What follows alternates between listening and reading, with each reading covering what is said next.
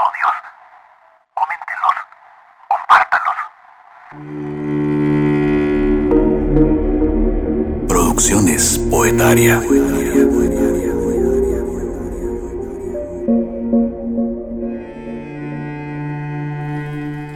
Algunas veces creía que la rotación del cielo era simplemente el despertar de la conciencia. Y sin embargo, bastó recordar que Joshito no tuvo tiempo de pensarlo al estrellarse de las sillas en la pared. Soy Fabricio Estrada y le doy la bienvenida a su podcast Bitácora del Párvulo.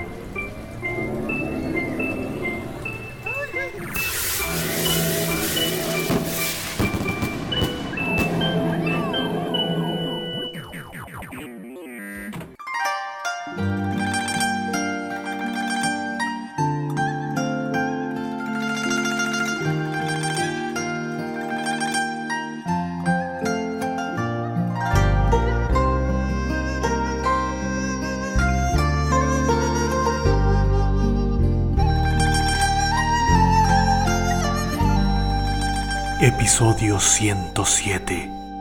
Chinos. Hasta en la sopa.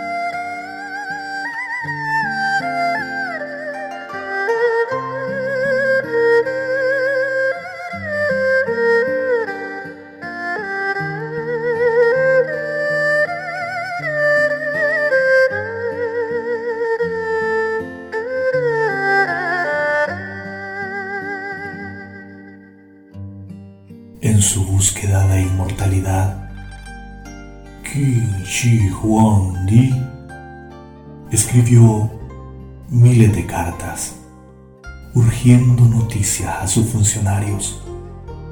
Han encontrado el elixir, revisaron bajo cada río de mercurio, quedarán hojas de bambú suficientes para enviar más y más cartas a los cuatro rincones del cielo. Entre el ansioso emperador y las excusas de los angustiados funcionarios, se desecaron lagos, se clasificaron plantas, cada hierba de los desiertos occidentales fue exprimida, pero el filtro hacia lo inmortal jamás pudo encontrarse. Hoy solo restan guerreros de terracota y un excelente y aún operativo sistema de correos regentado por el Partido del Pueblo.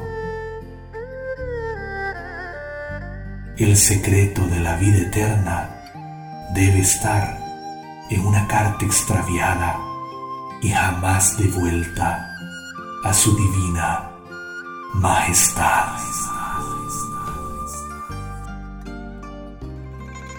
Sobre la eterna juventud del correo imperial chino, los juegos fascinantes.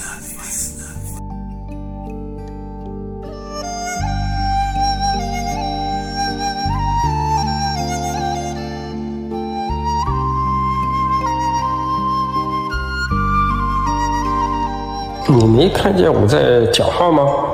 我接着讲啊！我说话的时候你不要插嘴，听见没有？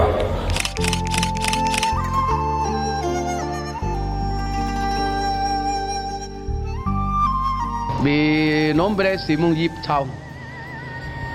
¿Se hizo justicia o no se ha hecho justicia por parte del dictamen que ha dado a conocer el Ministerio Público? Mire, ve, ese es imposible. Ese dictamen ya tiempo le salió eh, esa cosa. E- ese dictamen salió, ya tiempo salió ese carne de caulo. Ese carne tampoco yo no para venderlo para cliente. Solo consumir son personalmente de mí.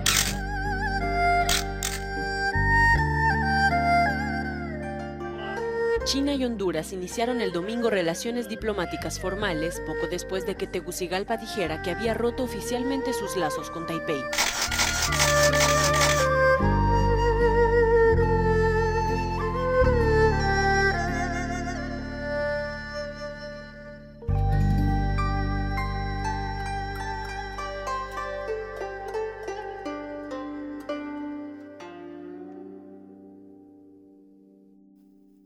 Despertado con un dilema. ¿Dónde vi por primera vez y en persona a un chino o a una china? Quise concentrarme. Acababa de despertar. Lo que concentrarme significó volver a cerrar los ojos y dejar que la nube se disipara. Poco a poco fue apareciendo un rostro, un risueño regordete cruzado de piernas, las monedas entrando por un orificio en su espalda. ¿Cómo? La faja de mi abuela pegándole cada martes porque traía suerte. Me equivocaba, pero sí, era el chino que no era chino porque más tarde supe que era de la India, pero nadie en casa exigía más de lo que la tradición decía. Esa alcancía de Buda que compramos en Esquipulas era chino, tanto como el gato dorado que saluda con su manita dándole bienvenida al, pues sí, bienvenida al dinero.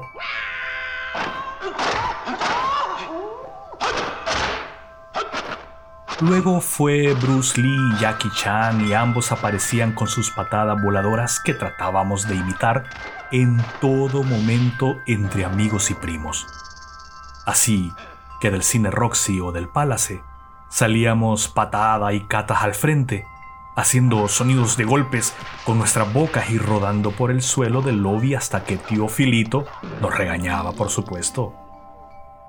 Seguía sin conocer a mi primer chino en persona pero los sábados comenzaron a transmitir por Canal 3 a las 5 de la tarde el Festival de Artes Marciales, donde aprendimos a hablar con retraso de sonido. ¿Cómo era eso? Pues mover primero los labios y decir las palabras unos, dos segundos después como los malos doblajes que veíamos de aquellas interminables secuencias de Maestro Shaolin, venciendo y ajusticiando a los villanos más petulantes. Llegó el día en que sucedió. Fue en la tienda china, una cuadra arriba de la escuela Manuel Bonía, en el barrio Morazán de Tegucigalpa. Llegamos con Alexis y Ricardo a ver los juguetes de las vitrinas, pero yo me quedé absorto viendo al hombre de China. Delgado, pálido, nada amarillo, cigarro en los labios y muy, pero muy malhumorado, regañando a alguien que se asomaba desde una puerta. Hablaban en chino y me pareció que escuchaba a gatos masticando algo. El chino me miró y me preguntó, ¿Qué quiere? ¿Qué quiere? Y yo le respondí que nada. ¿Cómo le iba a decir que yo había ido a su tienda para verlo? Entonces salga, salga, no estolbe, me dijo a la vez que atendía a otra persona. Apenas salí de la tienda, empecé a tirarle patadas kung fu a mis primos y hacer de nuevo sonido de golpes con la boca. Había visto un chino en persona, estaba feliz, había ido por fin a China. En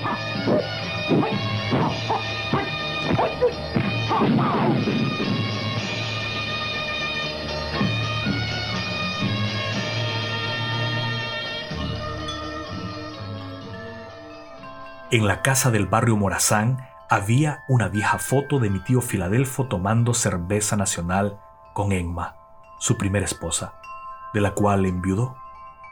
Recuerdo bien esa foto porque estaban ellos en un restaurante chino que existió en la esquina opuesta del mercado San Miguel de Comayagüela. En la pared colgaba el consabido calendario chino que tapizaba todas las salas de Honduras. En la barra estaba el gato dorado y detrás de la barra un chino, cigarro en los labios limpiando un vaso.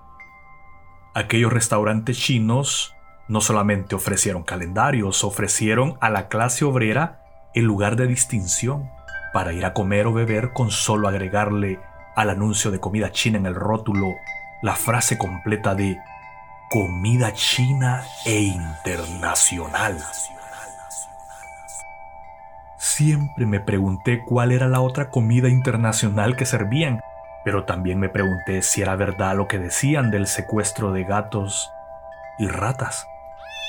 Ese bulo nunca terminó de calar, por supuesto, así como los circos que llegaban al pueblo no dejaban de llegar a pesar de que se decía que perros y gatos desaparecían secuestrados para alimentar al león o al puma que exhibían.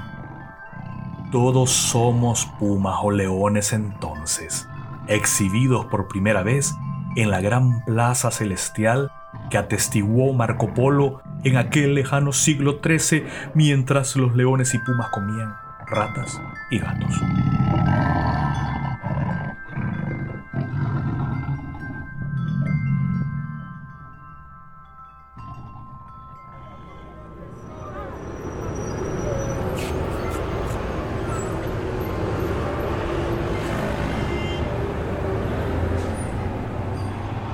Abuela me llevaba a cobrar su jubilación de maestra al Imprema. Yo celebraba acompañarla porque siempre al salir del banco íbamos a comer al Yu Wai, ahí en el hoyo de Merriam. A mí me gustaba ir a ver los peces coloridos en la pecera de la entrada, como me sigue gustando buscar en cada chino que voy a comer. Si no hay pecera, sospecho. Y claro, del Yuwai mi plato preferido eran los tacos de salchichas y la sopa wonton.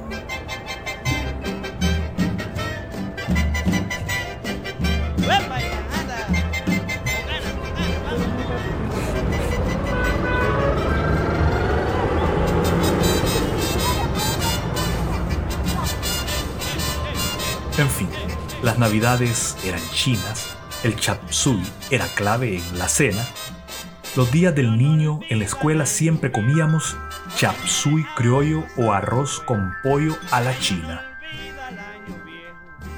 Chepe, mi primo, me dijo un día de 1989, lo voy a llevar al mejor arroz chino de Comayagüela. Y no era otro que el Macao, en la cuarta avenida.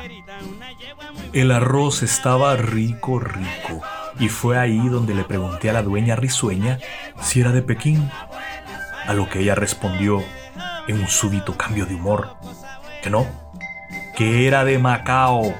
¿Acaso no poder leer? Su orgullo, supe luego, correspondía al producto postcolonial de que Macao era zona administrativa especial de China, al igual que Hong Kong lo fue de los británicos hasta el año 1997. Comprendí que los chinos no eran todo lo mismo pero al respecto, mi lección definitiva fue cuando el poeta Edgardo Florian me dijo, vení, vamos a comprar un arroz al único chino maoísta que existe en Teus. Y fuimos a la esquina opuesta de su casa y ahí estábamos entrando al curiosamente modesto, por no decir destartalado restaurante 100% comunista de Tegucigalpa.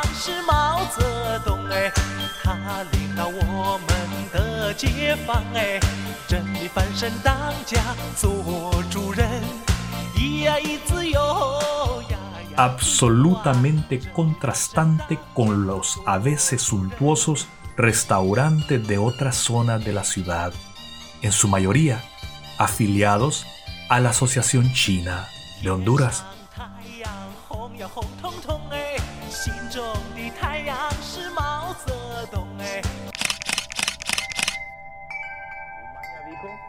Que llegó poco antes del mediodía al Toncontín, dijo que hasta ahora ya trae los informes cabales sobre toda la documentación. Esto ante el señalamiento de Cancillería con respecto a las irregularidades encontradas en el otorgamiento de visas a ciudadanos chinos. Una buena labor. ¿A qué considera usted este tipo de acusaciones? No tengo la menor idea. Yo tengo más de 10 años de estar fuera del país, entonces no tengo la menor idea de lo que pueda estar sucediendo. ¿Ha dado autorización para que ciudadanos ingresen a nuestro país? Por supuesto que sí, ilegal no. Por supuesto que se han dado... La diáspora china que llegó primero en masa con las bananeras para trabajar en la zona del tren y después llegar en masa con el escándalo del pasaportazo durante el gobierno del extinto pícaro cachureco Rafael Leonardo Callejas, se apoyaron unos a otros desde el principio desde esa asociación también anticomunista y por ende no querían saber de ningún chino que tuviera una imagen de Mao rodeado de papel rojo y velas en altar partidario repleto de banderitas de la China popular, como así estaba aquel nicho del barrio Morazán. Señor René Umaña, hablando sobre el tema este para el cual ha sido citado por parte de la Cancillería de la República, hablar sobre el otorgamiento de pasaportes a ciudadanos chinos para que ellos puedan llegar finalmente hacia... Al ver aparecer a la señora dueña le dije con una sonrisota, qué bueno que tiene a Mao. Y ella me vio con suspicacia y solo me dijo, ¿qué quiere? ¡Alos! ¡Chapsui! ¡Apúlese!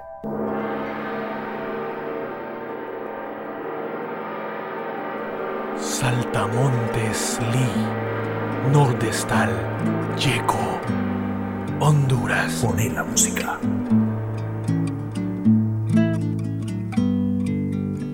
Vuela mariposa, Saltamontes Lee, que mirabas la vida al estilo Bruce Lee. Si había una disputa en mi viejo Hong la patada en la frente y después resplandor. Era tan diestro aquel dragón que por las noches sin amor él tableteaba un poste de luz. Era tan bueno aquel dragón, dueño del sello de octagón, que desayunaba con flex con resistol, camino a la trucha bajo el pantalón, muchachos con puntas hechos en Japón, frente a las muchachas, Saltamontes Lee, dueño de la garza, parece morir. Antes que el siglo fuera pan y antes del suicidio de Carlos Marx vivía en mi barrio, Saltamontes Lee y antes de la muerte de Superman, había en mi barrio un samurái que iba a la pulpe a traer el pan. Qué bien que te fuiste, Saltamontes Lee.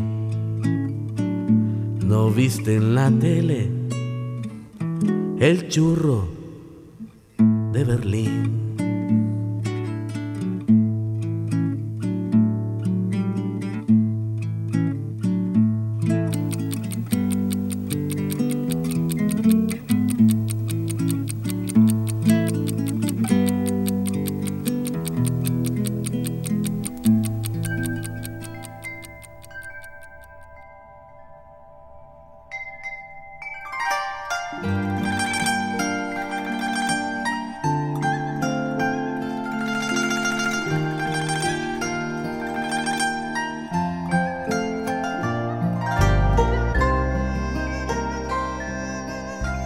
Tarde del año 2008, hablando con el querido Juan Manuel Pose, director del ahora calcinado Museo del Hombre Hondureño, le sugerí que se podría impulsar desde el Departamento de Cultura de la Alcaldía del Distrito Central la creación del primer barrio chino oficial en el barrio Guanacaste, avenida que sin título oficial ya era un barrio chino y lo sigue siendo. Le dije que sería maravilloso lograr hacerlo como el de San José, Costa Rica. Y él se entusiasmó tanto con la sugerencia que me dijo que sí, que lo impulsaría, ya que también era el director de ese departamento de cultura. Para celebrarlo, fuimos a comer a uno de los restaurantes de ese barrio chino.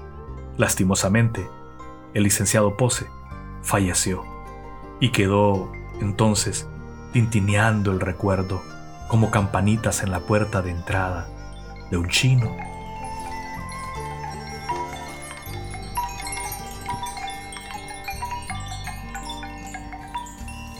En fin, me desperté tratando de recordar cuándo fue la primera vez que vi a un chino en Honduras y resulta que los había por todos lados y de todos lados de la China histórica. Cantoneses, hongkoneses, macaos, taiwaneses, pequineses, changaineses y que además, sobre todas las cosas, el Senrose, ese enigmático y gigantesco restaurante chino, por fin había sido terminado luego de infinitas ampliaciones que casi tocaban el cielo desde el bulevar Suyapa más alto que la basílica de Suyapa. Y, discúlpenme, para más el Senros ha sido terminado ya casi al mismo tiempo que Honduras abre relaciones oficiales con la China popular. Era todo un signo entonces cada piso que el Senros ampliaba eran los pasos pacientes de las décadas políticas hasta el día de hoy. ¿Quién no se preguntó en Tegus a ver cuándo terminarían de ampliar el Senros? Pues la respuesta ha sido dada en estos días. Con Edgar, Johnny, Esteban, Tomás, Manuel, Vladimir, Esquivel, Eric, Balán, Gabriela, Nora, Carlos y Saúl, sin saberlo, también hemos contribuido a diente batiente, sumando un plato tras otro en el Infa de Palmira. También nosotros somos partícipes de esa alianza nueva política. Así como hicimos cientos de miles a través de 12 años de resistencia y movilizaciones contra la narcodictadura, que terminaron siempre comiendo chino. Por cierto, la última vez que vi a Memo amigo militar que se terminó suicidando, me contó en el chino Arribita de Paradiso que él había participado en el comando que irrumpió dentro de la casa del presidente Mel Zelaya durante el golpe de Estado del 2009. Me lo contó sin dejar de comer el enorme plato de arroz chino que pidió para él solo. Lo recuerdo triste, como si cada grano de arroz pesara en sus palabras.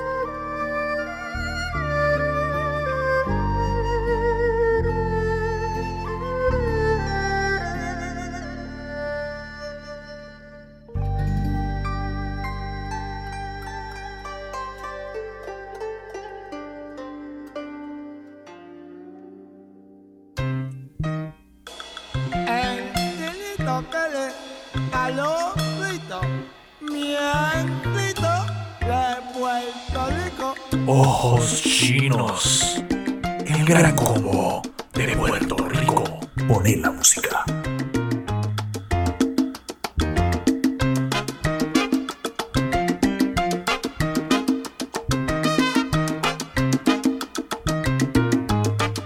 Cuentos chinos, la caja china, Evo chino, vení. Mira qué ojos achinados más bonitos. Palíos chinos. Juguemos damas chinas. No te hagas el chino. En el bosque de la China, la chinita se perdió. Eso pasa aquí y en China. Si abrís un agujero y no parás, apareces en China. Chini el Wii robó. Híjole, lo chino verga. Pero qué dibujazo a pura tinta china. Yo me tatué un dragón chino. Ya fuiste a ver Kung Fu Panda. ¿Te acordás de la serie Kung Fu que daban a las 5? Yo quiero ser monje Shaolin. Y yo Bruce Lee. Ni que te hablar en chino. Eso está como en chino, bo. Hey, ya puedo decir un perro junto a un mono en la playa en chino. ¿Cómo se dice? Pues, Cancún King Kong en Cancún. Ah, y aeropuerto Tong Tin. Los chinos siempre han estado ahí. En la Guerra Fría estaban los gordos y los flacos. Los flacos eran maoístas. En el cementerio general de Tegucigalpa, la mejor tumba era la de una familia china, un mausoleo en forma de pagoda. Y el poeta Florian, recuerdo, lo último que vendió en la calle fue incienso chino. Yo siempre le compré. Y también chapsui con camarones. Para llevar.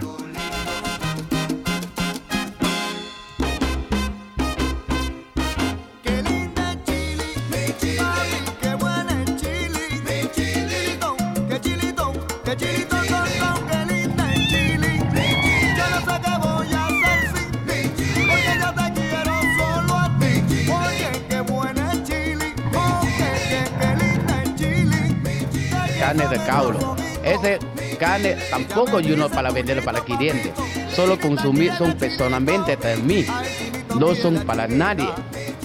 Entonces ellos como de hablando primero una hora ya subí Facebook hablando esa carne de perro.